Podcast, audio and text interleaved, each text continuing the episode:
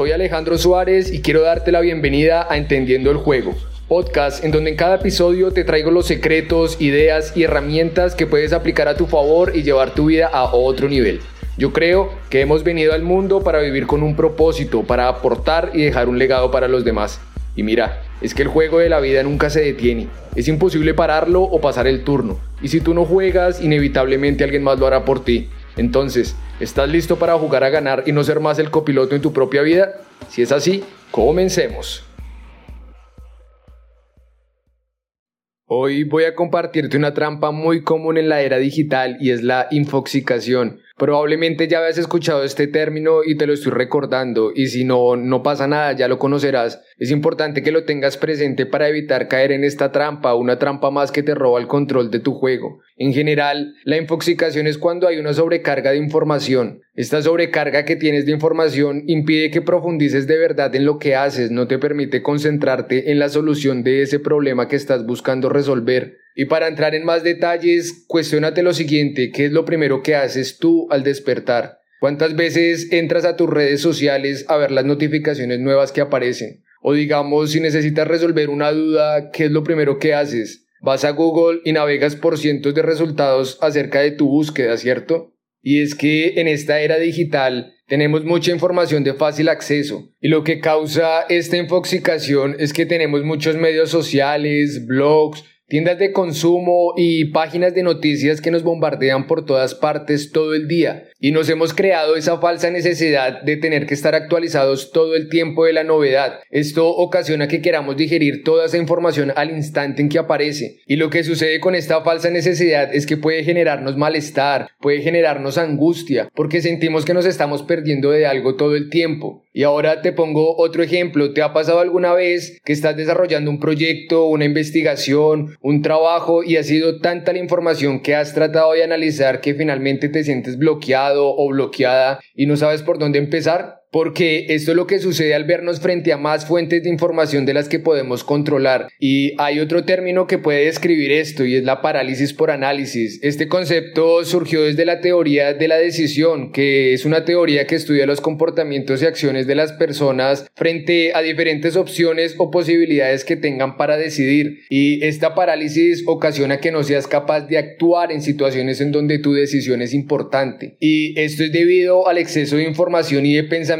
que complican tomar alguna acción. Y te voy a poner un ejemplo muy cotidiano. Imagina que quieres ir a cenar a algún restaurante y empiezas a navegar en internet o en redes sociales y buscas opciones de buenos restaurantes. Ya sabes que te van a aparecer cientos de resultados, te aparecerán recomendaciones, comentarios positivos, comentarios negativos, te aparecerán calificaciones de los clientes, te salen los menús de todos esos sitios y empiezas a revisar toda esa información y finalmente te paralizas. Te paralizas por agotamiento de analizar toda esa información que de recibir. Probablemente pensarás que si vas a un restaurante después te puedes arrepentir por no haber ido al otro que también te gustó o tu decisión dependerá de la distancia que debas recorrer o del precio de los platos. Llegarán muchos pensamientos que no ayudarán a que tomes una decisión. Y esto mismo aplica para decisiones más importantes en tu vida y que te pueden paralizar en tu camino de construir una vida de otro nivel. Y si me has acompañado en otros episodios, ya sabes que me gusta poner este ejemplo del gimnasio y de una vida más saludable. Y tú en internet y redes sociales puedes encontrar millones de recomendaciones diferentes para esto. Que es mejor entrenar los 7 días de la semana, que no, que es mejor entrenar solo 5 o 3, que es mejor el CrossFit, que no, que es mejor el gimnasio, el boxeo, el cardio. Y en temas de alimentación, que es mejor que hagas una dieta keto, que debes consumir carbohidratos, que no los debes consumir, que tienes que tomar pastas milagrosas, que la dieta del atún, que el agua con limón, que solo brócoli y pollo, infinidad, infinidad de información. Y ahí es cuando terminas con tanta, con tanta información que finalmente no sabes qué hacer o hasta puedes malinterpretar alguna de esa información y atentar contra tu propia salud. Ahora entiendes, en esta era digital y el fácil acceso, sí es cierto que podemos resolver cuestiones sencillas con un solo clic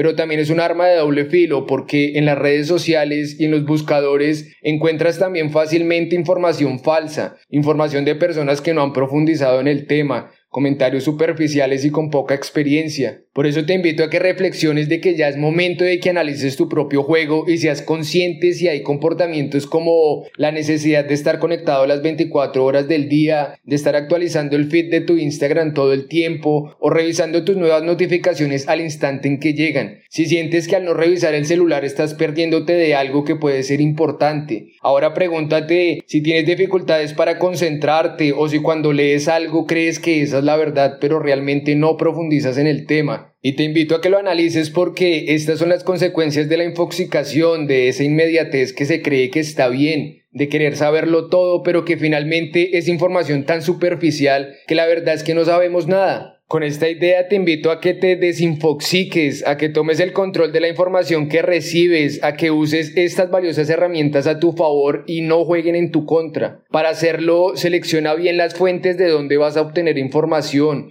Filtralas de tal manera que te quedes con sitios de confianza, personas con experiencia y evita todo el resto. Ten una visión más crítica, cuestionate si la información que recibes es cierta, no creas en todo lo que lees o ves. Si es un tema realmente importante para ti, lo mejor que puedes hacer es dedicar un poco más de tiempo y profundizar en él. Esto en el episodio anterior te lo mencioné, establece unos límites. Consultar constantemente las redes y las notificaciones afectará de forma directa tu trabajo, tu evolución y tu mejoría, porque te interrumpes todo el tiempo con la tentadora superficialidad. Ya para finalizar, controla tu entorno, ten cuidado con la información que consumes, recuerda que esto afecta tu comportamiento, tus valores y tu salud mental. Como minimalista te lo comparto, es mucho mejor calidad que cantidad. Y bueno, te dejo con esta valiosa información. Nos vemos en el siguiente. Chao.